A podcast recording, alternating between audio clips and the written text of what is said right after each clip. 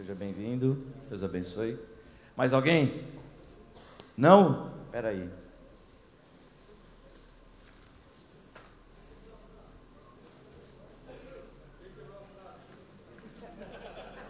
Quem o quê? Quebrou a trave. Um, um tá aqui, mas eu não vou entregar porque ele é muito meu camarada. Deixa eu ver quantos tem mais aqui.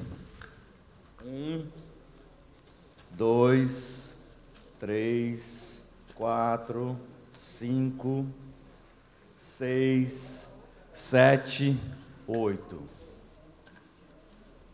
Tenho oito ainda. Um desses daqui eu vou dar para uma pessoa muito especial que eu escutei ele falando que se ele tivesse uma dessa ele ia pôr na caminhonete. É para o meu pastor aqui. A toalhinha de microfibra. Essa toalhinha, pessoal, eu comprei para mim, viu? É boa. Eu sou chato com esse negócio de carro. É muito boa para deixar dentro do carro, para você limpar vidro ali, um negocinho.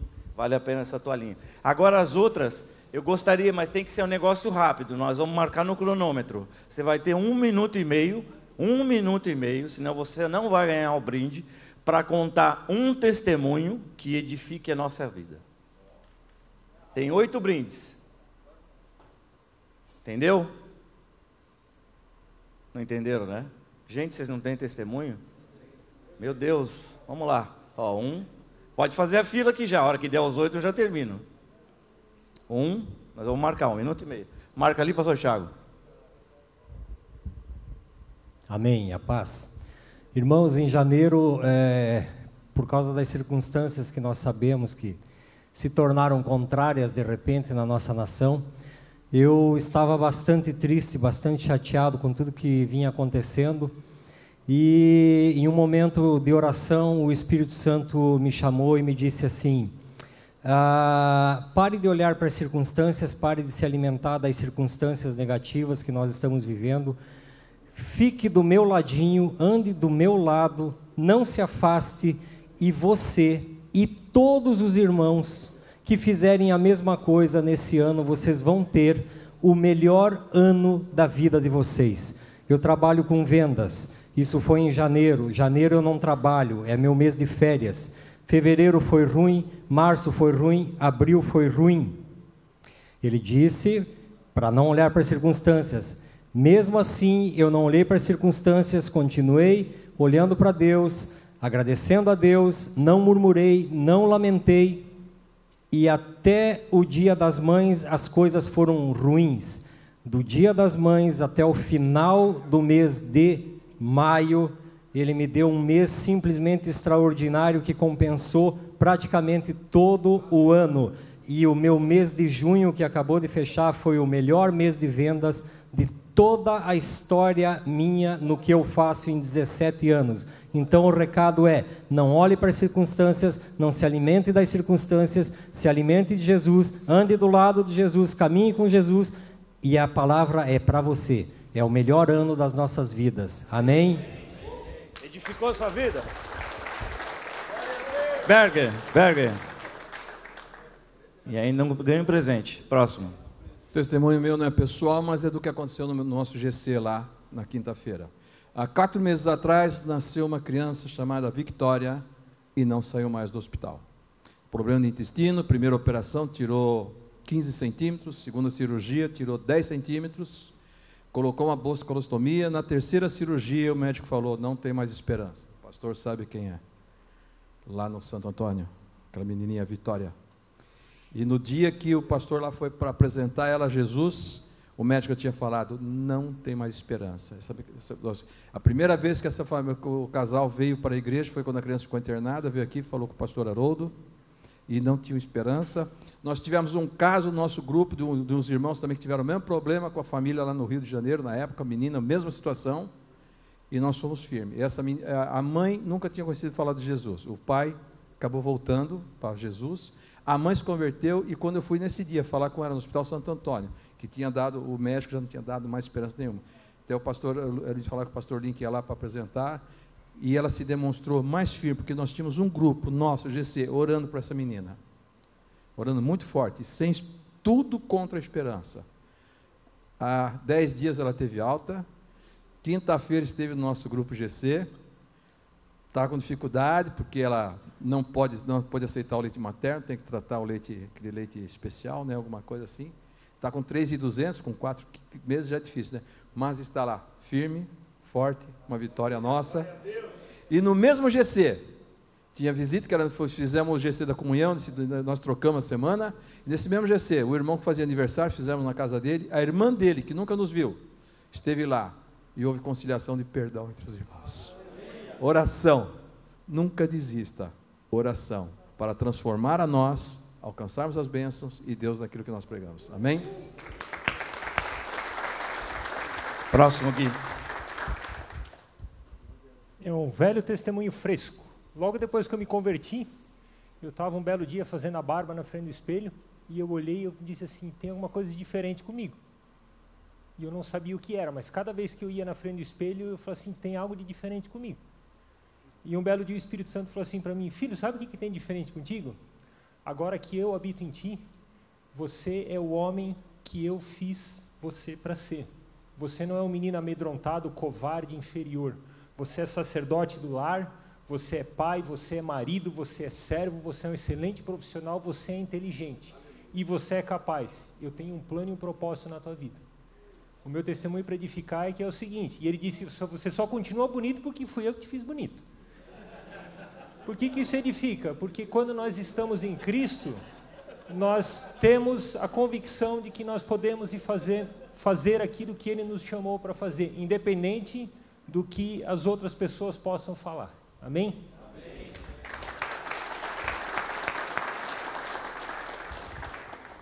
Próximo. Shalom.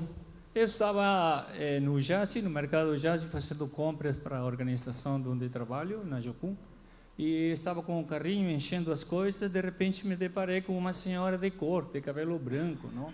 mas era de cor. E eu enxergava ela nas prateleiras de, de, de doce, coisa, vendo as coisas. De repente ela pegou um chip grande, olhou, cheirou, deixou ali, e eu achei meio curioso. Eu fui detrás dela com o meu carrinho, não, enchendo também minhas coisas e de repente depois ela desapareceu. Tudo bem, terminei de comprar e na hora da fila eu vi a mulher na, na faixa dos idosos. Eu já sou idoso, estou com 65 e fui detrás dela e me coloquei ali. E eu vi ela comprando, mas ela não colocou o, o, o, aquele salgadinho que ela que estava querendo. Eu fui correndo e trouxe o salgadinho, coloquei ali e empurrei na conta, na, na, no negocinho dela. Aí a senhora disse, não, eu não quero esse. Eu disse, com licença, eu posso pagar para você? Aí eu paguei toda a conta dela e a mulher, a, a mulher do caixa disse, o senhor tem certeza? Eu digo, sim, por favor. Aquela senhora com os olhos vidrosos, ela me disse, muito obrigado. Aí eu disse, não, Deus me, me falou para pagar para ti. Abracei e ela disse, Deus te abençoe e foi. Só que o caixa me questionou, mas por que pagou você? Você nem conhece ela. Eu Deus falou no meu coração e Deus pode falar no seu coração também. Tá bom? Jesus ama você. E eu passei minha conta e paguei. Shalom.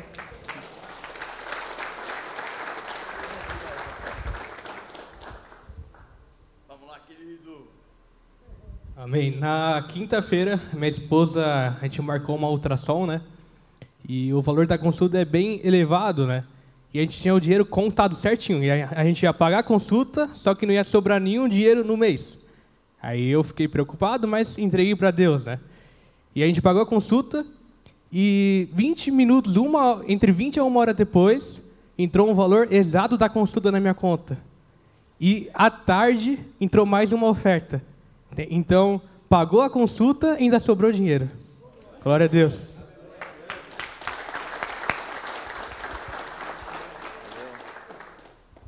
Rainer. Bom, o que eu queria não é um testemunho pessoal meu, mas é que aconteceu também no nosso GC. Nós recebemos uma família nova lá no GC e na segunda segunda reunião que eles estavam conosco, o marido precisava de uma precisava vender casa. Ele é consultor, precisava vender uma casa. Isso foi dia 22 de junho. E eu falei: "Não, eu vou orar por você". E eu lembrei pastor Carlito, nosso saudoso pastor Carlito, que está lá no Uruguai, e ele sempre orava, quando ele orava para mim, falava, Senhor, abençoa o Rainer que essa semana o Senhor traga uma bênção para ele. E naquela semana Deus trazia uma bênção. E eu peguei aquilo como aprendizado. E aí eu falei assim: Deus, que ainda até o final do mês de junho ele venda uma casa. Aí na, no dia 29 não, te, não tivemos GC e quinta-feira agora nós tivemos. E aí a esposa dele falou: Vai contar a benção ou eu conto? Vai contar ou eu conto? O que, que foi a benção, irmão? Vendemos uma casa dentro do mês de junho. Então, quando a gente coloca a nossa fé em ação, determinando, se o Senhor é conosco, Ele já deu a palavra para nós, a gente tem que determinar como ato de fé. E ele vendeu a casa e falou: ah, agora, hora para vender mais as outras duas. Eu falei: não, agora você já aprendeu, agora vocês vão orar para Deus abençoar vocês, né? O caminho já foi aberto. Então era um testemunho para quê? Se você coloca um plano diante de Deus, declare esse plano. Se o Senhor te deu, tenha essa ousadia que a sua fé Deus vai operar. Amém? Amém. Glória a Deus. Pastor Haroldo, Pastor Piangers, dá uma lembrança para o senhor também bom? Deus abençoe. Obrigado. Agora é com vocês lá.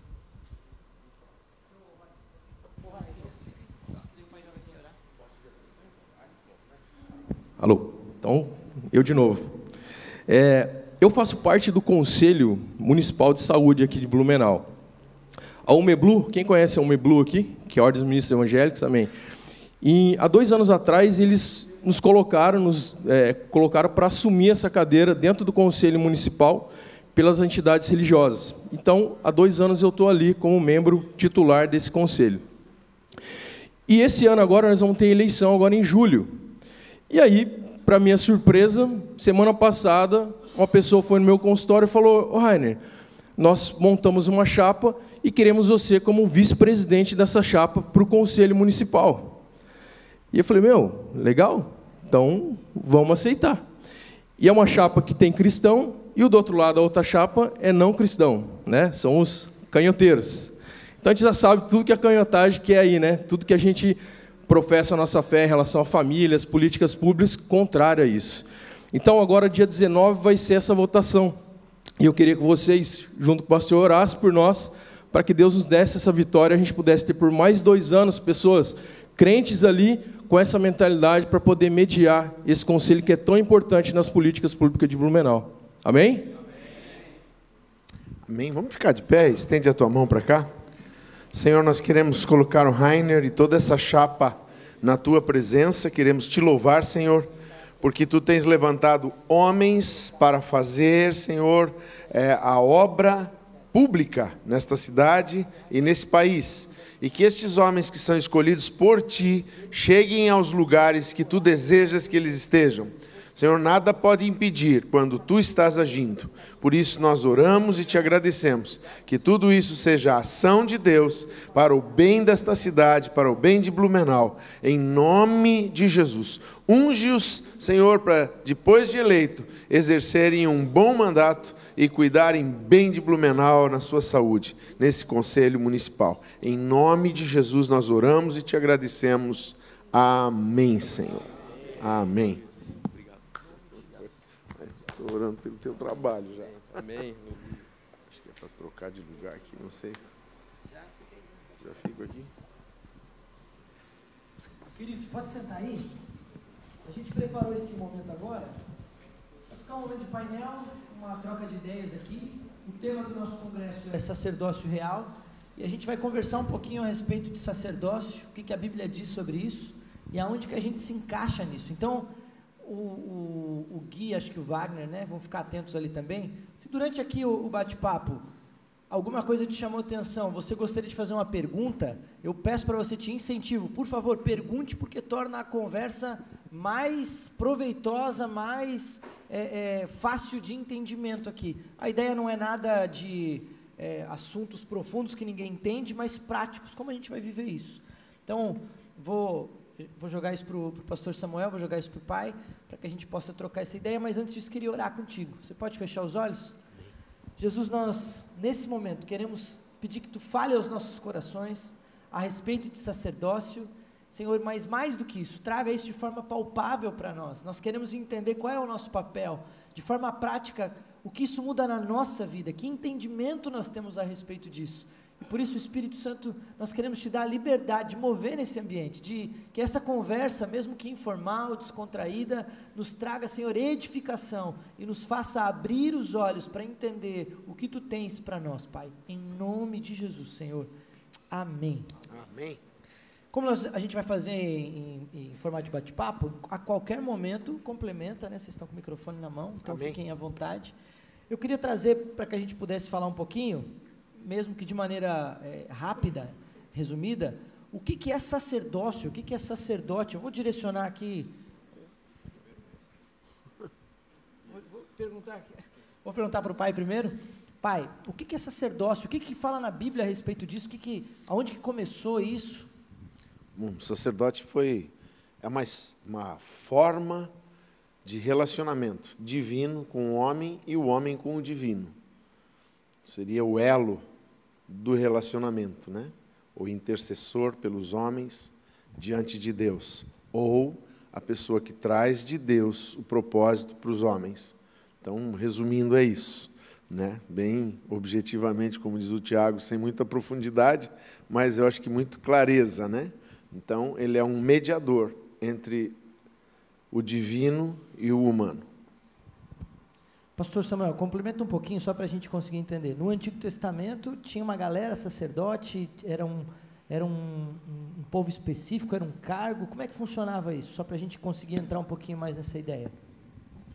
Certo. No Antigo Testamento havia uma tribo designada por Deus para fazer a função sacerdotal. Os demais dependiam dessa tribo para se achegar ao altar de Deus, à presença de Deus. Com a cruz, com a nova aliança, todos nós, filhos de Deus, nos tornamos sacerdotes.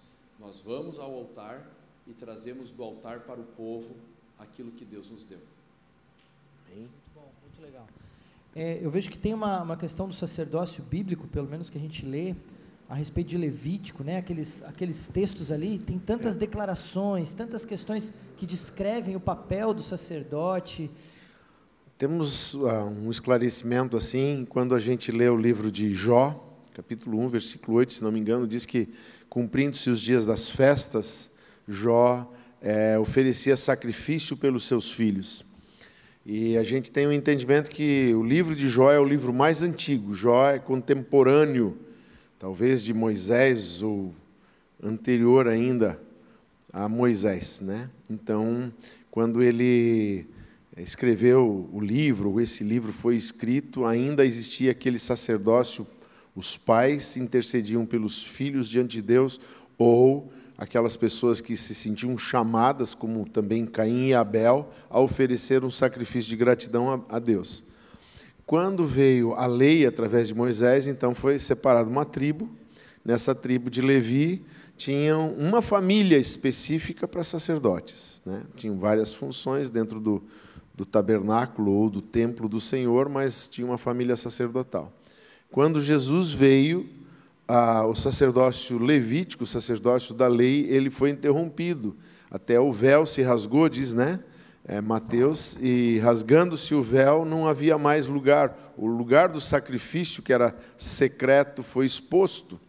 Mas Jesus estabeleceu um novo sacerdócio, segundo diz o livro de Hebreus, segundo a ordem de Melquisedeque, que era do tempo de Abraão, né?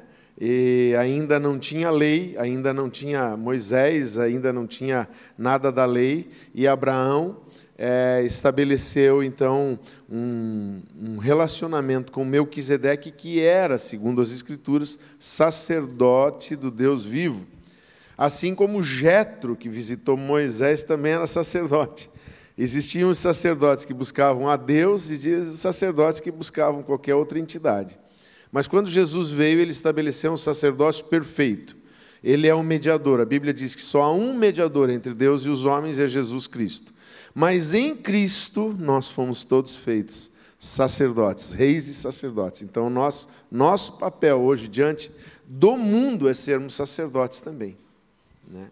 Sacerdotes no nosso lar, sacerdotes no nosso trabalho, aonde nós estamos, né? Diz a, a palavra, se não me engano, em 2 Coríntios 2,14, que mas glórias a Deus que nos conduz em triunfo e, né, e por onde nós passamos, nós exalamos o bom perfume de Cristo. Isso fala de sacerdócio. Aonde nós passamos, Cristo é manifestado como sacerdote, como aquele que paga os pecados, aquele que intercede pelo povo, e nós temos que revelar isso. Né? Esse é o grande sacerdócio que nós temos hoje. Revelar Cristo para que o sacrifício de Cristo chegue na vida de cada pessoa nesse mundo. Para a gente só conseguir entrar um pouquinho mais na, na ideia, acredito que para é, para alguns talvez mais novos e até para muitos aqui que às vezes estão lendo a Bíblia, esse assunto começa a gerar um pouquinho de, de dúvida na cabeça. Porque dá para entender que no Antigo Testamento você, é, para perdão de pecados, para você chegar a Deus, tinha que passar por um processo e um sacerdote fazia parte disso. Então, é, quando a gente lê ali, às vezes começa a dar um pouquinho de confusão, porque dá a entender que hoje ainda a gente precisa, por exemplo, de um pastor, é, ou de um líder religioso para conseguir chegar a Deus. Então, a gente consegue deixar um pouquinho mais claro isso, esse papel hoje? Qual é a função, por exemplo, de um pastor? É, é, ele é um sacerdote é, diante da igreja, ele precisa fazer algo para a gente chegar a Deus, eu consigo chegar a Deus. A gente consegue tornar isso um pouquinho mais claro para posicionar os homens, para eles entenderem o papel deles? Me ajuda aí, pastor Samuel.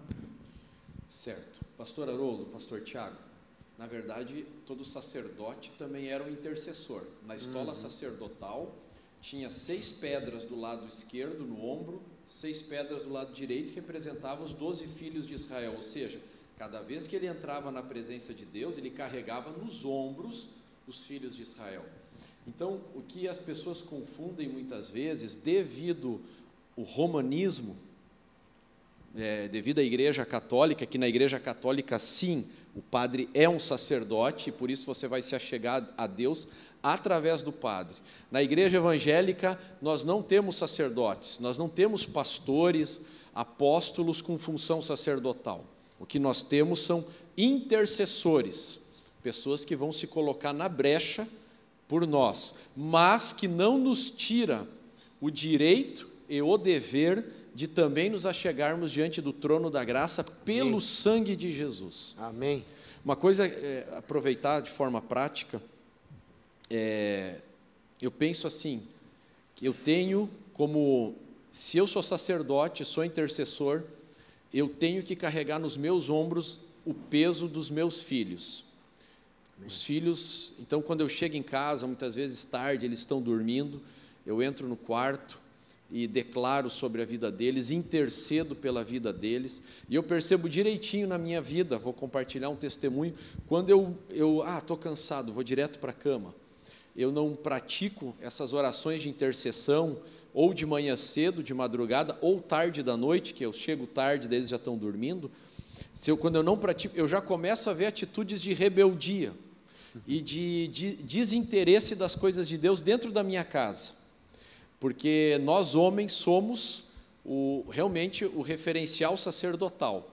Claro que toda família, quando aceita Jesus, todos são sacerdotes no sentido de se achegarem ao altar, mas existe um peso de intercessão maior sobre quem está numa função de liderança, daí sim eu uso o paralelo para falar do pastor. Imagina, pastor deveria ser um dos grandes intercessores da igreja, o que não é, elimina ou anula o dever de todos serem intercessores uns dos outros, né? Amém. Amém. É isso aí mesmo. Tá muito. Acho que você acha que precisa de algum complemento? Você compreendeu?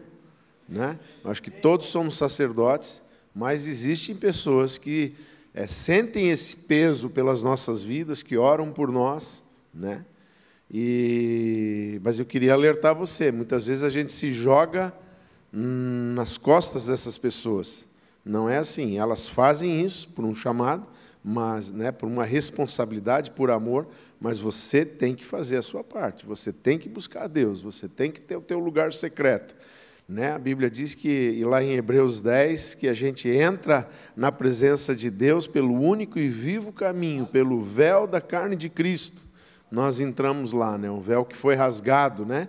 É, o segundo véu rasgado ou o primeiro véu rasgado, não sei qual foi rasgado primeiro, mas eu creio que foi rasgado primeiro o véu de Cristo, quando ele foi rasgado pela lança e a igreja entrou na presença de Deus pelo sangue de Jesus e chega no coração de Deus ali, né? Aí o véu lá do templo também se rasgou de alto a baixo para desfazer o sacerdócio levítico ou colocar em stand-by e levantar esse sacerdócio de Cristo, mas em Cristo todos nós somos reis e sacerdotes, né?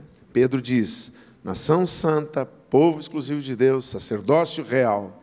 Lá em Apocalipse diz, né, que ele nos fez reis, comprou pessoas de todos os povos, tribos e nações e línguas e os constituiu reis e sacerdotes para o nosso Deus. Então, nós somos essas pessoas. Isso não é só pastores, é nós, igreja. Somos o corpo de Cristo, é esse sacerdote. Amém. Uma coisa que eu vejo que a, a gente às vezes leva um tempo para entender e acaba nos atrapalhando um pouco, ou nos dificultando o acesso, é porque parece que a gente depende é, é, de alguém, ou a gente fica refém, às vezes, da liderança desse, desse homem. Então, por exemplo, quando a gente está num culto em adoração, eu tenho esse, essa facilidade de entrar na presença de Deus, aonde eu estou, independente do que está acontecendo. Eu acho que isso é, é uma coisa legal da gente abordar aqui, até para os homens que estão aqui, de saberem como que eu posso orar, o que, que isso impacta. Se eu sou sacerdote, o que isso impacta na minha vida de oração, na minha vida de adoração, na minha vida de acessar o coração de Deus de forma prática. O que, que isso muda então em mim? Se eu não dependo mais de um homem, eu tenho esse acesso, o que, que isso muda na minha vida prática? Uhum. Tô, tô botando os dois. No... Samuel sempre dá a chance para mim, né? Parece meus dois filhos, né? Eu fico muito feliz deles.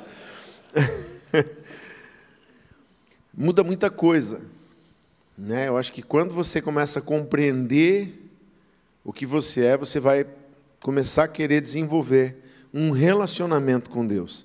Imagine uma coisa extraordinária. Jesus abriu um vivo caminho para nós, para o Pai. O véu do templo se rasgou, eu não preciso mais ir através dos sacerdotes homens, agora eu vou através de Cristo, a presença de Deus, né?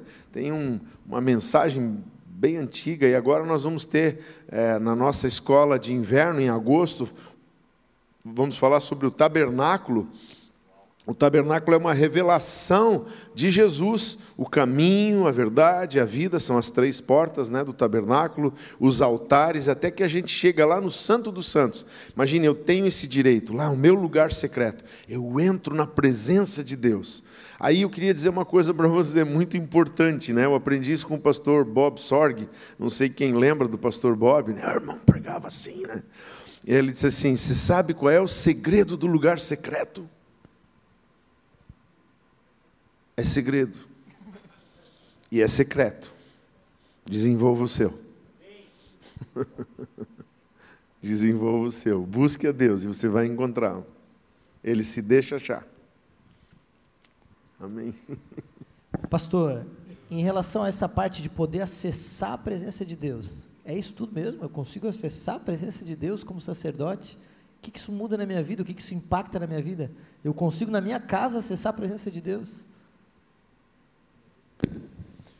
Então, queridos, eu creio que acessar a presença de Deus, ela gera nas nossas vidas uma intimidade, mas na sociedade de hoje a intimidade ela é sinônimo de desrespeito. Se eu tenho intimidade contigo, eu posso te zoar, te tirar para bobo, eu posso fazer piadinha que tu não vai ficar brabo comigo. Então, intimidade tem sido sinônimo de de uma liberdade indevida. Mas, na verdade, no Antigo Testamento e também no Novo Testamento, a Bíblia conhece intimidade dentro de um padrão de reverência, de compromisso. Então, eu ter a arca da aliança hoje dentro de mim, ter toda a glória de Deus habitando no meu espírito e o meu espírito ser um só espírito com o Espírito Santo, me dá essa possibilidade de orar sem cessar, de todo o tempo estar orando, só que eu não posso depender dos meus sentimentos. Eu tenho que ter uma confissão. Não sei se o pastor Haroldo depois vai falar sobre a confissão, mas deixar o Espírito Santo. É. Amém. É, eu não ia entrar agora, né? Mas é, o Senhor está fazendo. Quando eu confesso a verdade, não, não preciso mais depender do meu sentimento, porque a bússola que vai orientar a minha vida é o que os meus lábios estão declarando. E quando eu começo a declarar e a me identificar com aquilo que eu estou confessando, os meus sentimentos vão sendo moldados e adaptados a isso. Eu não preciso sentir a presença de Deus, eu preciso confiar na palavra que me garante que Ele já habita em mim. E isso traz para mim essa possibilidade de um acesso é, diário, direto, é, constante com o nosso Senhor. Não? Eu queria, eu queria trazer ainda para um, um ponto que eu acho que é importante. Como sacerdote, diante de tudo isso, eu acesso à presença de Deus, eu fui feito sacerdote, eu sou esse povo que Deus diz no texto que a gente abriu aqui lendo, e o pastor Haroldo citou aqui, eu sou essa, como 1 Pedro 2,9 diz, geração eleita, sacerdócio real, uma nação santa, um povo de propriedade exclusiva de Deus. O que que isso muda? Vamos, vamos entrar aqui devagar, né? Mas o que que isso muda para mim como pai de uma família, como marido, como pai de uma criança, qual é, como sacerdote, qual é a minha postura nesse sentido? Como que eu devo me portar? O que, que isso impacta na minha vida nesse, nessa esfera? Muitas coisas na Bíblia são sombras de coisas que Deus quer revelar, são expressões que servem para nós como referência para a nossa vida. Né? O pastor Samuel falou, né? o sacerdote entrava com as seis pedras representando as tribos em cada ombro, totalizando doze, falando de uma plenitude da nossa família. Você que é pai, você tem que entrar com tua esposa, você tem que entrar com teus filhos na presença de Deus. Né? Jó fazia isso pelos seus filhos. E alguém, um dia eu estava conversando com alguém, disse: Ah, mas Jó, é, os filhos dele não prestavam. disse, não, a questão é quem os filhos dele eram, era quem Jó era. Jó era sacerdote. Tanto que versículos a seguir, Deus diz para o diabo assim: Você viu meu servo Jó? E Deus dá um testemunho de Jó, né? Ah, os filhos dele não prestavam, os filhos dele não importa, mas ele diante de Deus era ilibado e um homem é, sincero. Esse é o nosso alvo, eu tenho que ser esse homem que Deus possa dizer, né? A Bíblia diz que ele que se envergonhar de mim, também me envergonharei dele diante do meu Pai. Mas se ele me confessar diante dos homens, eu também o confessarei diante do meu Pai. O nosso objetivo como sacerdotes é que o Senhor Jesus esteja dizendo para o Pai assim, em vez de falar para o diabo, dizer para o próprio Pai: Viu, Pai, valeu a pena morrer pelo Haroldo ele está cuidando da família dele. Ele é responsável pelo que a gente delega para ele fazer. Ele está compreendendo o chamado e ele está dedicando a vida dele para esse chamado. Né? E Jesus está confessando isso a meu respeito. Isso é uma grande. É, o, meu, o sumo sacerdote da minha confissão, da minha fé, está falando isso diante do meu Pai Celestial né? porque eu estou levando a minha família diante de Deus, diante dele, e falando a Jesus né, na minha conversa pessoal com ele, dizendo: Senhor, cuida do meu filho, cuida né, do nosso ministério, cuida da minha esposa. Né? E é muito importante isso. A gente tem que ter essa parte sacerdotal. Alguém diz assim: não, mas aqui todo mundo é sacerdote, você não precisa ser sacerdote. Eu não estou dizendo que você é o sacerdote, estou dizendo que você tem que ter esse sentimento de sacerdote, essa responsabilidade de carregar quem você ama diante de Deus e levar ele na presença de Deus. Posso. Outra figura muito importante, Pastor Haroldo, continuando o que o senhor acabou de dizer, quando o povo foi sair da escravidão do Egito, a ordem era que as famílias se tornassem famílias sacerdotais. Cada pai de família preparava um cordeiro. Isso. E todos da família comiam do cordeiro. Muitas vezes nós podemos ser sacerdotes de posição, mas não sermos sacerdotes nas nossas atividades. O sacerdote é aquele que prepara o cordeiro, e uma família sacerdotal é uma família onde todos comem do cordeiro. E essa família sai debaixo do jugo da escravidão. Aleluia. Quando todos comeram Uau. do cordeiro, o vingador de sangue, o demônio que andou por todo o Egito, não tocou na família, porque tinha sangue nos umbrais da porta, e saíram ilesos do Egito e o faraó não pôde fazer nada. Isso é uma figura profética para os dias de hoje. Nós tiramos a nossa família debaixo do jugo da escravidão, libertamos a nossa família da, da noite de tragédia, do vingador de sangue, vamos livres, mas tem que ter alguém que vai dizer assim: todos vão comer do cordeiro nessa noite. Todos vão. Ah, mas eu não gosto de carne de cordeiro, eu quero uma picanha bovina. Não, mas essa é a noite que todos vão participar. Não importa quanto tu vai comer, mas todos vão participar do cordeiro, o nosso libertador. Jesus falou em João 6: quem não comer da minha carne, aqui está a carne dele. Coma da palavra, meu irmão. Essa é a palavra que é comer do cordeiro. Aleluia. Aleluia. Eu queria saber, a gente tem um tempinho ainda, alguns minutinhos, se no meio disso surgiu alguma dúvida, alguém queria questionar algo, queria perguntar algo, aproveita agora. Enriquece aí, pode levantar a mão. Ó, lá, lá atrás. Lá atrás tem Gui, alguém? Gui Wagner, não sei quem que vai me ajudar aí. Alex. O Alex. Não façam pergunta difícil, que não eu vou pedir para nós fazer pergunta para vocês responder também.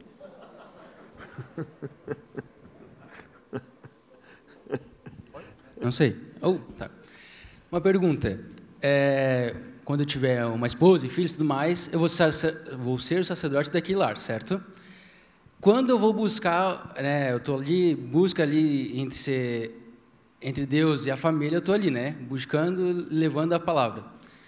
Mas quando eu percebo que eu preciso de um outro sacerdote para me auxiliar, auxiliar em algo, quando eu sei que eu preciso buscar um líder, um pastor, quando eu sei que, assim, eu estou vendo que está faltando algo, eu tenho que buscar um outro sacerdote mais maduro. Quando eu sei que tem, esse, tem que ter esse equilíbrio, né, de não sempre depender de um outro sacerdote, mas também nunca ficar afastado e orgulhoso e achando que é sacerdote. Bom, eu não diria que você tem que procurar outro sacerdote.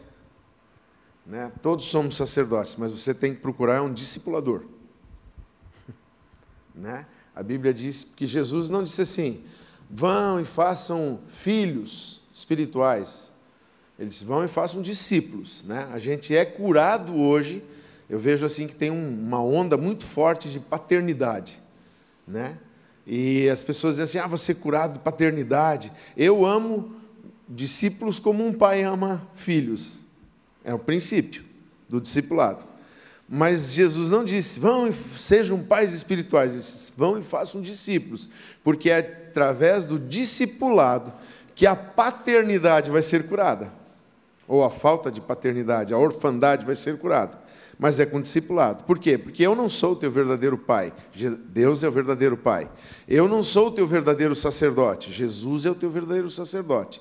Então você não é uma questão de sacerdócio, é uma questão de ter alguém que cuide de você, que você tenha confiança, que você tenha relacionamento, que você olhe é, e que te ensine nessas horas. Mas um segredo maravilhoso, eu aprendi isso há muitos anos atrás. A primeira visão de Jesus que a gente tem é quando a gente vê Jesus na cruz. Alguém apresenta uh, o sacrifício da justiça de Deus pelos nossos pecados. Lá, a justiça de Deus me transformou de pecador em santo. E daí, como isso é muito forte na minha vida, eu começo a olhar para a pessoa que me apresentou a cruz e começo a olhar para ela como um discipulador eu começo a ver Jesus, agora não mais na cruz, mas eu começo a ver Jesus na vida dessa pessoa. E daí eu, eu nossa, eu, eu dependo dela, a dependência que a gente ouviu hoje na primeira mensagem. Eu, eu me torno dependente, eu quero crescer. Mas se essa pessoa é um grande discipulador, ele é um grande discipulador que faz de acordo com a vontade de Deus, ensina de acordo com o padrão de Deus de discipulado, ele vai ensinar você a ver Jesus na palavra, comer do cordeiro porque ele não quer ser o teu dono, ele quer levar você ao nível de sacerdócio em Cristo. Entendeu? Então, de repente, até eu já vi casos de pessoas que ganharam pessoas para Jesus, ensinaram elas, tropeçaram, caíram, mas aquele discípulo cresceu, se tornou um grande pregador e não caiu mais. Por quê? Porque ele não estava olhando mais para homens, ele estava olhando para a palavra. E o mais maravilhoso de tudo é que quando Deus nos começa a conduzir pela palavra dele, ele quer se revelar para nós, e ele começa a se revelar tanto para nós, que chega num dia que a gente ora num culto por uma pessoa e aquela pessoa fica curada, e daí você diz: "Nossa, hoje eu vi Jesus nas minhas mãos". Quando eu estendi a mão, era a mão de Jesus. Eu estou vendo Jesus em mim. Essa seria a quarta visão de Jesus. Então, o objetivo, diante dessa pergunta que você falou, é o crescimento, mas isso é um discipulado leal e verdadeiro. Nós não fazemos discípulos para nós, nós discipulamos pessoas para que elas se tornem semelhantes a Jesus. Amém. Se, se completar, piora o negócio. Está muito bom. Se completar, estraga. Está muito bom. Queridos, por causa do tempo, eu não vou seguir. E a gente tem aí 10 minutinhos. Se quiser fazer mais uma pergunta, eu, eu encurto a, a minha gente, palavra. A gente. É, mais 10 minutos, ó. Então tá bom. De intervalo tá para cá daí. Se alguém tem mais alguma pergunta, joga aí. Aí eu já emendo daí a pregação aqui.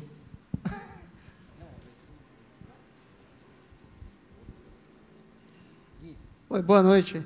O, uma, um questionamento, o sacerdócio, ele, o que ele confunde com, com, com liderança, o que, o que essa confusão, às vezes, que acontece de sacerdote, que eu sou o cabeça da casa e o sacerdócio é meu, e hoje pode enxergar também a esposa como uma sacerdote do lar. Isso, isso às vezes confunde às vezes, é, nesse conceito de sacerdócio. Né? E, então, a função está ligada ao sacerdote, e, ou, ou o sacerdote, sacerdócio é espiritual, e, e o completo sacerdócio tem as duas coisas, o espiritual e junto com a função, ou a liderança, desse gênero aí. Você quer falar?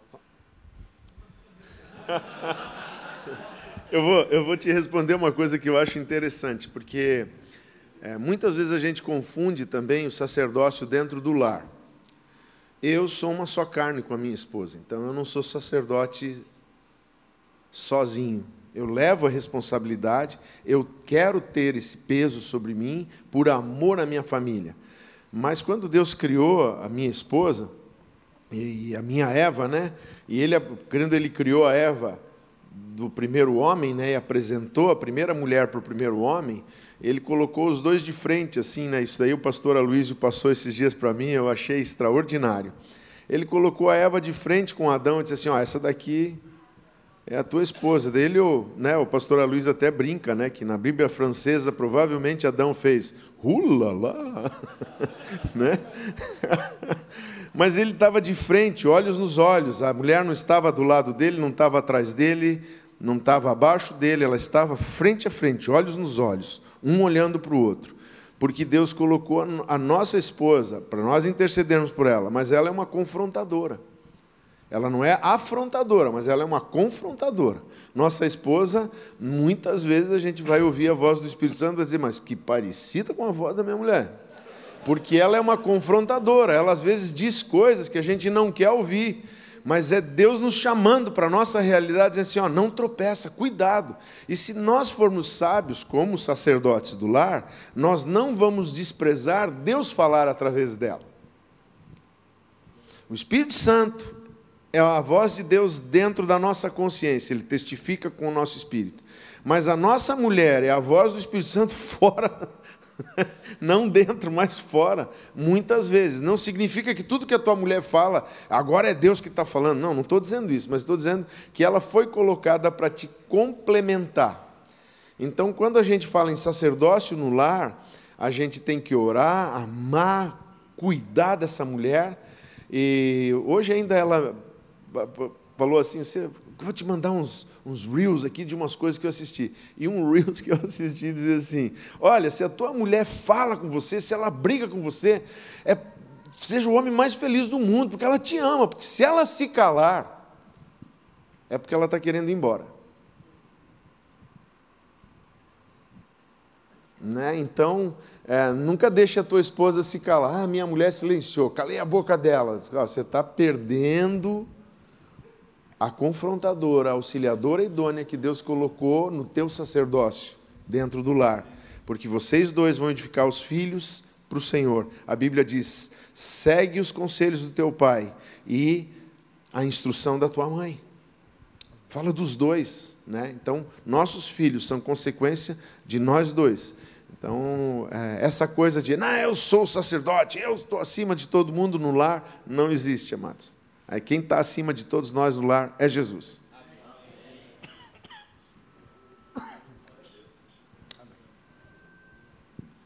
Pode perguntar, irmão. Lá. Oh, esse lado ali tem um bando de corajoso, hein? Estão tudo fazendo pergunta. Boa noite. Boa noite. Pastores, ah, eu estava pensando, eu sou pai de menina, né? Então, a minha filha tem 17 anos. Então, quando se tem uma moça em casa, é um tratamento um pouco específico, né? Sobre quando você tem homens. Então, para mim, eu penso que é um desafio um pouco maior de é, daquilo que eu faço. É, talvez não seja o fato de eu querer que ela faça a mesma coisa, tentando fazer com que ela, é, mais ou menos o que, o que o Ronaldo falou sobre exercer autoridade, alguma coisa assim. É, Para pai de menina, digamos, tem algo mais específico que eu possa fazer para que eu não coloque na vida dela né, a, a, a, aquele autoritarismo, digamos assim, o que ela entenda de uma forma errada, que ela tem que ser, como o pastor acabou de falar, seja uma, uma confrontadora né, é, do, do, do seu esposo, que ela seja luz dentro de casa e que não seja ali querer botar a banca, como diz o ditado, né? Tem algo específico que, eu, que, eu, que o sacerdote, que eu, eu como sacerdote do meu lar possa fazer para que não deixe isso é, transparecer para ela que ela é a autoridade máxima dentro de casa e sim uma ajudadora? Pastor Samuel. Agora eu vou falar você. É, eu sou pai Vou de menina. vou- vou dividir aí a- Olha, se mais alguém aqui é pai de menina, pode confirmar o que nós vamos falar aqui. Elas derretem o nosso coração. Parece que o menino a gente, te- a gente finca mais o pé no toco, mas a menina é a nossa florzinha, flor de maracujá, e eu acredito que elas podem ficar um pouco passadas com a gente. A gente nem dá bola, né? Porque elas derretem o nosso coração. Mas eu acho que isso é ruim, porque quando elas é, desenvolverem um relacionamento com o homem que Deus preparou para a vida delas, elas elas vão estar encontrando uma outra personalidade que não é a do pai delas, né? E esse mundo mágico de bom relacionamento com o pai não vai ser assim. Ela vai ter que ter um outro caminho. Eu duas coisas que nós podemos fazer no nosso sacerdócio é decidir não ser só apenas sacerdote, mas ser o primeiro homem da nossa filha, no sentido de eu vou dar o a- primeiro buquê de flores, eu vou dar o primeiro pingente, eu vou dar o primeiro anel, é, para que ela saiba que eu sempre vou estar aqui como um conselheiro. Um dia ela vai partir, um dia ela vai casar, um dia eu terei que levá-la até o altar e entregá-la lá. Mas eu vou fazendo isso não apenas naquele dia, eu já começo agora, preparando a minha filha para a vida. Ela não tem que se relacionar com todos os homens como ela se relaciona comigo. Então, primeiro, eu acredito que ela precisa ter uma segurança emocional do pai. Eu quero, eu quero ainda na adolescência dar colo para ela. Nós não temos na nossa casa essa liberdade, algumas famílias têm, de todo mundo andar pelado dentro de casa. Eu acredito que a, a Bíblia diz que o cão foi amaldiçoado porque viu as vergonhas do seu pai. Eu acho que existe um nível de liberdade com pureza que é mais interessante. Eu também não olho a minha filha de calcinha, ela sabe que eu bato na porta, eu entro a hora que eu quiser, mas eu dou para ela um respeito à intimidade dela. E, e ela vai aprendendo também a se guardar. Nem todos podem ver, nem todos podem mostrar. Eu bato na porta para falar com ela e pergunto, converso sobre os sentimentos dela, mas uma coisa que eu sempre ensino, filha, porque ela tenta se passar, não sei como é que é a tua. O pai tem a última palavra. Tu pode desistir, porque não adianta, é, ela vem com aquele jeito que quase derrete a gente, mas o pai vai ter a última palavra. Por quê? Porque senão ela fica uma mulher, como a gente vê tantas, eu como conselheiro de casais, o pastor Haroldo também, é, tem homens que são horríveis, mas vou dizer para vocês, gente, tem mulher que, misericórdia hoje em dia, ela não tem limite, porque são mulheres filhas de bêbado ou mulheres que não tiveram pai. E a mulher que é filha de bêbado, ela vai tratar o marido sempre como um bêbado. É o cara que não pode ter dinheiro na mão, é o cara que tem que sempre desconfiar dele, porque ela traz isso do relacionamento com o pai dela. Então, uma das coisas que eu ensino é ela, ela ter toda a liberdade comigo, mas também ter alguns limites, porque isso vai preparar ela para a vida. Não sei se eu te ajudei, ou te confundi mais ainda. Muito bom. Estou com o microfone na mão aqui. Bom, então vamos puxar agora para o lado dos meninos, né?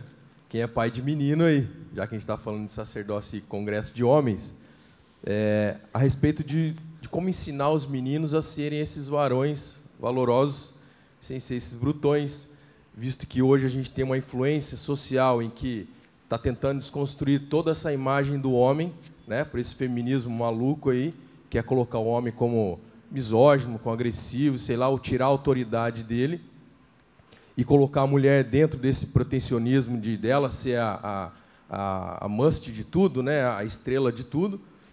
Como nós, pais de meninos, então devemos seguir para ensiná-los a ser esses sacerdotes, homens de Deus, que vão conduzir futuramente as suas famílias, é, não impondo esse peso que o irmão falou ali sobre as mulheres, mas sendo homens de caráter e homens meninos que vão seguir os ensinamentos daquilo que o pai ensinar para eles. Essa seria a minha pergunta.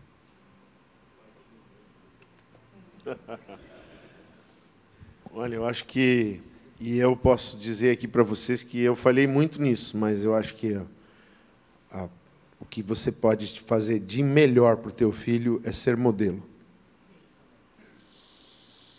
Ele vai tratar a esposa dele como você trata a mãe dele. E, e às vezes a gente falha, né? Eu já chorei muito diante de Deus, porque eu errei muito na minha vida, né? Errei muito com o Tiago, acho que não foi uma nem duas vezes que eu tive que ir depois até ele, envergonhado, e dizer: Filho, perdoa o pai. Né? E graças a Deus que ele achava espaço sempre para me perdoar, mas ser o modelo. Eu gosto de alguns videozinhos, principalmente os japoneses têm muito desses vídeos. O pai vai botar o lixo para fora, ele já faz um lixinho pequenininho para o filho ir carregando um lixinho pequenininho. Pai chega em casa, tira o sapato, põe na prateleirinha, a criancinha tira o sapato, põe no mesmo lugar, põe o chinelinho, sai igual o pai, né? O vô está andando, ele imita até o vô caminhando. Eu penso assim: as crianças estão sempre nos observando, nossos filhos nos observam. Mas eu quero te dizer uma coisa: teu filho não te observa só quando ele é criança ou quando ele está é, tá até uns 10, 9, 10 anos de idade. Ele te observa quando você está com 60 anos, ele está com 33 e ele está olhando para você para ver como é que você faz. Né? e, e essas coisas são importantes. Eu acho que ser um modelo do filho da gente. Né? Um modelo no trânsito. Né? Aquela história de. Tem um, um vídeo, talvez se você colocar, é um vídeo de uma seguradora japonesa. Eu queria mais tempo, é o nome do vídeo. É um relacionamento de pai e filho muito forte. É um vídeo que você chora, né? Eu pelo menos chorei quando assisti porque foi muito impactante. Mas é muito importante a gente ser o modelo. Ele olha para a gente, como você reage no trânsito, como você reage quando uma pessoa é áspera com você, como você reage quando você tem que pagar uma conta, quando você é multado, né? Essa semana até tive que tem que elogiar um dos nossos irmãos aqui da igreja. Nós estávamos no GC e o carro dele estava sendo multado. Ele saiu numa paciência, ele não se alterou com o guarda, ele não foi lá reclamar que ninguém estava passando lá, que, que não teria problema dele. Ele não foi, ele só foi lá e disse: Olha, tudo bem, respeitou o guarda, saiu, voltou. E eu fiquei olhando para aquele irmão e disse assim: pá, que modelo, que presente, que, que assim, para mim serviu aquilo que ele fez. Então imagine para um filho olhar para o pai e ver as reações do pai.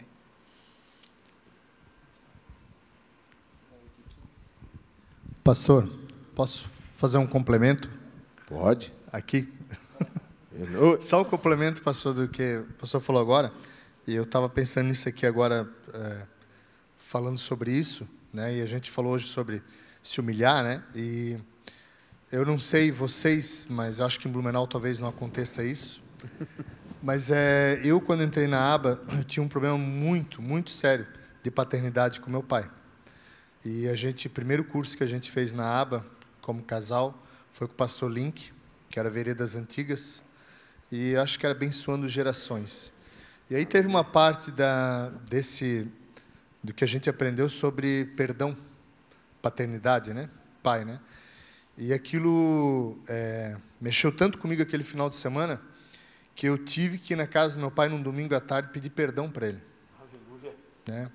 E eu já dei esse testemunho já em vários grupos e a minha, meu relacionamento hoje com meu pai, ele tem um relacionamento de amor tão grande, tão grande, que eu tenho meu discipulador, né? É, o Wagner, meu, meu paizão também, meu discipulador, mas tem muitas coisas hoje que eu consegui entender que eu precisava buscar meu pai para isso, né?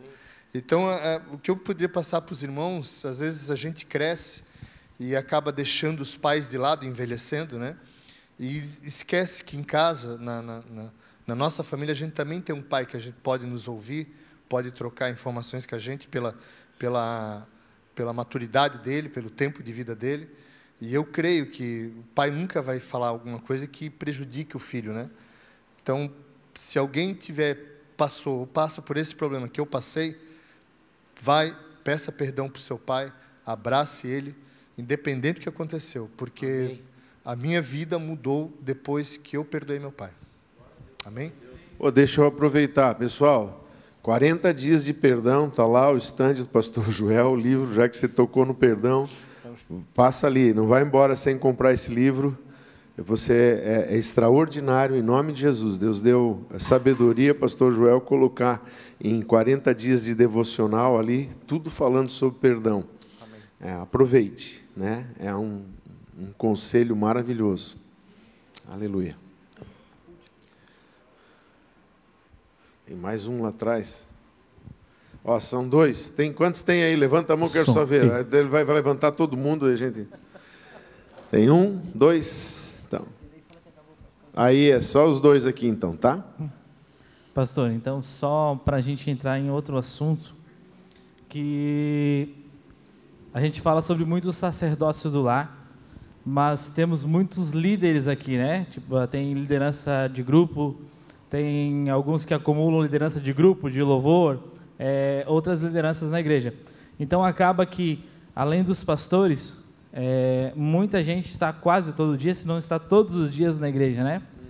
E dentro da nossa casa, tendo crianças dentro da nossa casa, como a gente explicar, né, ou levar os nossos filhos a entender que a igreja não é chata, porque às vezes eles vão lá e eles têm que ficar lá, né? Tipo, porque eu fui criado dentro da igreja e eu já dormi debaixo de, debaixo de banco de igreja e eu já vi os meus filhos nisso e até me emocionei em alguns cultos, né? E relatei isso que como é bom a gente ver que a gente está seguindo os passos que a minha mãe seguiu comigo e com a minha irmã. Mas eu digo assim, mas eu já me peguei com o meu filho me dizendo assim, de novo, pai? A gente estava lá hoje de manhã, agora de tarde de novo, né? É, para a gente tomar esse cuidado, para que quando eles fiquem na adolescência, assim, meu, quando eu era pequeno, meu pai fazia eu estar tá lá dentro direto, sem função nenhuma, entendeu? Uhum. O que a gente falar para os nossos filhos, como a gente deve ensinar eles que aquilo ali é necessário, né? Aquilo ali faz bem para ele, aquilo ali é uma coisa que não é chata, mas é uma coisa que tem que ser prazerosa, né, para todas as partes e que a gente não deixe de cuidar da nossa família. Porque antigamente eu tinha um entendimento muito fechado de que se a igreja, a igreja era em primeiro lugar, né? Às vezes eu marcava compromisso com a minha esposa, surgia algo na igreja, eu cancelava o compromisso com ela, porque eu tinha que fazer aquilo na igreja. Porque a igreja dependia de mim, né? Então, às vezes a gente confunde isso. Eu acho que tem muita gente que não tem isso aberto ainda na, na, na, na mente. Né? Então, a pergunta é essa aí. Seu... E aí? Joga a bomba, Candu. Começa com você, pelo menos. então, assim, irmãos, eu acho que é um pouco polêmico e vocês podem ouvir muitas coisas. Mas eu acredito que essa vida de igreja e de ter os filhos dentro da igreja, os meus foram criados assim, eu não tive outra opção, porque a gente plantou uma igreja do zero, não tive esse charme de ter outros obreiros e dizer, ah, não, essa noite E se eu não ficasse em casa, o pessoal dava jeito de levar o demônio lá em casa, a pessoa endemoniada, assim, aquela, aquela, aquela, aqueles, aqueles membros sem noção, Verdade. sabe? Poxa, uma noite lá, minha esposa algumas vezes expulsou demônio junto comigo com o nenê no colo. Mas isso não, isso não faz mais mal do que a minha incoerência. Talvez eu ser incoerente, ou eu ser muito amoroso com a igreja e grotesco dentro de casa, talvez faça mais mal do que. Eu, eu quero, eu, eu sei que é polêmico, tá? Mas eu acho que a igreja não é tão ruim assim criar os filhos debaixo dos bancos da igreja, irmãos. Desde que o pai e a mãe sejam as pessoas mais felizes com os filhos e com a igreja. Que eles não achem que o pai e a mãe amam, amam as pessoas da igreja mais do que os filhos, porque no fim tudo vira uma grande aventura, se tiver É isso aí.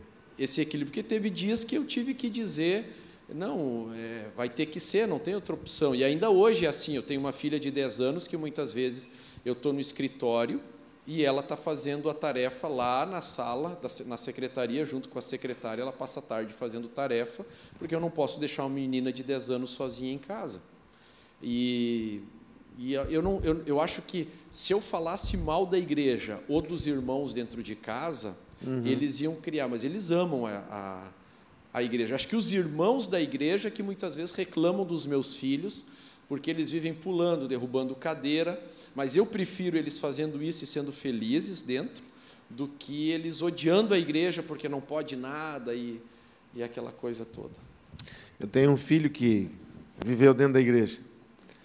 E eu lembro que começava o louvor, quando ele era pequeno ainda, ele sentava embaixo do teclado da Paola e dizia para ela assim, ó, quando é para apertar, eu que vou apertar aqui o como é que é o nome daqui? O, o sustain, né? E Deus já estava dando ouvidos para ele, para a música. E chegava a hora, ele apertava, o...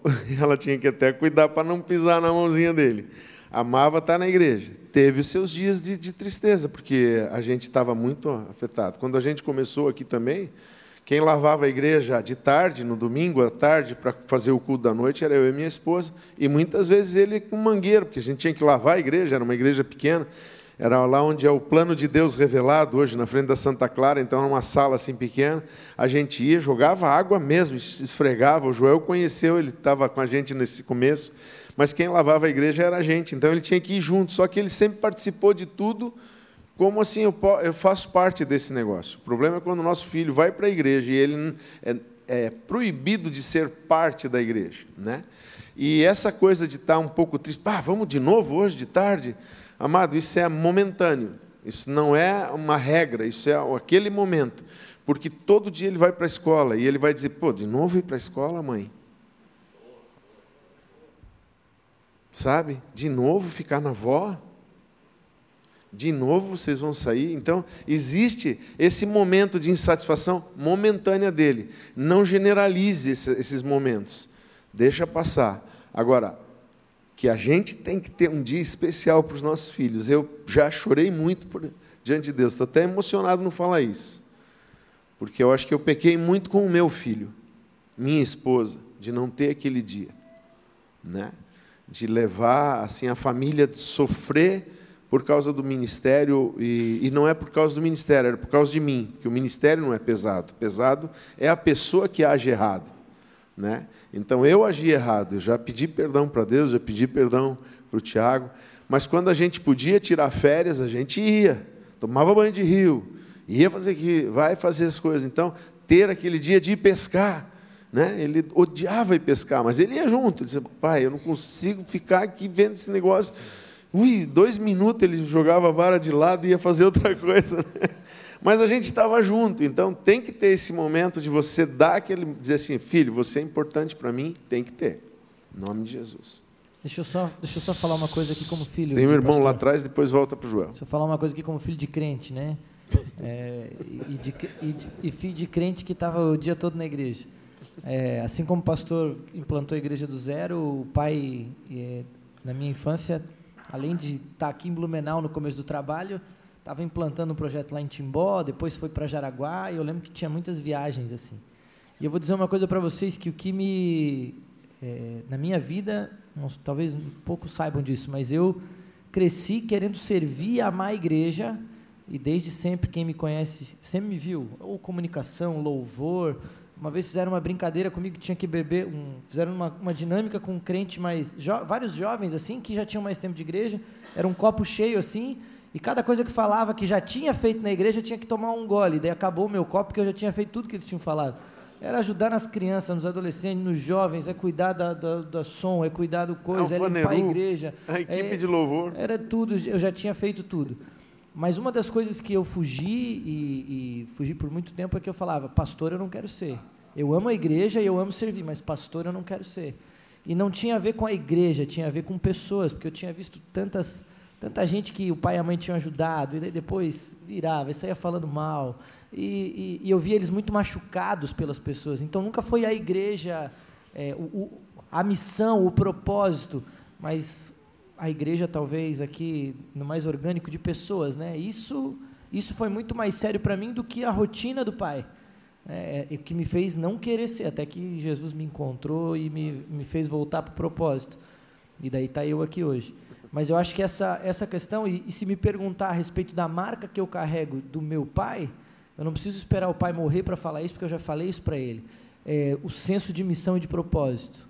Então, o que eu carrego de legado ao olhar para os meus pais é: pai, tu é a minha inspiração de nunca ter parado, de nunca ter desistido no meio das dificuldades, por causa disso, por, por estar tá ali, senso de missão e propósito. Né? Amém. Assim, eu não tenho uma pergunta para fazer. Eu só tenho um complemento para fazer ali para o pastor Ouro, que o pastor Ouro falou que os filhos seguem o pai, né? E quando eu fiz Homens de Honra, tinha uma frase naquele livro que até hoje eu não esqueço. Ele estava escrito assim, ó: "O melhor presente que um pai pode dar para um filho é a mamãe dele." Aleluia. Pastor Joel?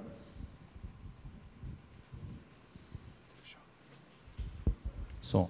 Aí. É, com relação a, a, isso que o irmão comentou ali, né, é, dos filhos, eles, eles vão perceber se aquilo que nós estamos fazendo, é, realmente nós amamos aquilo. Porque se nós estamos fazendo alguma coisa na igreja, por uma obrigação ou por uma rotina, é, nós, os filhos vão entender, eles têm um, um, um, um senso de, de perceber, uma percepção muito forte de perceber quando nós não estamos felizes. Né? Agora, é, é, a questão de estar na igreja todos os dias é, é uma questão de você amar aquilo que você está fazendo. Assim como o pastor Haroldo falou que a gente manda as crianças, eu, eu, eu acho muito interessante, né? porque a gente manda as crianças todos os dias para irem para a aula, porque nós consideramos isso importante.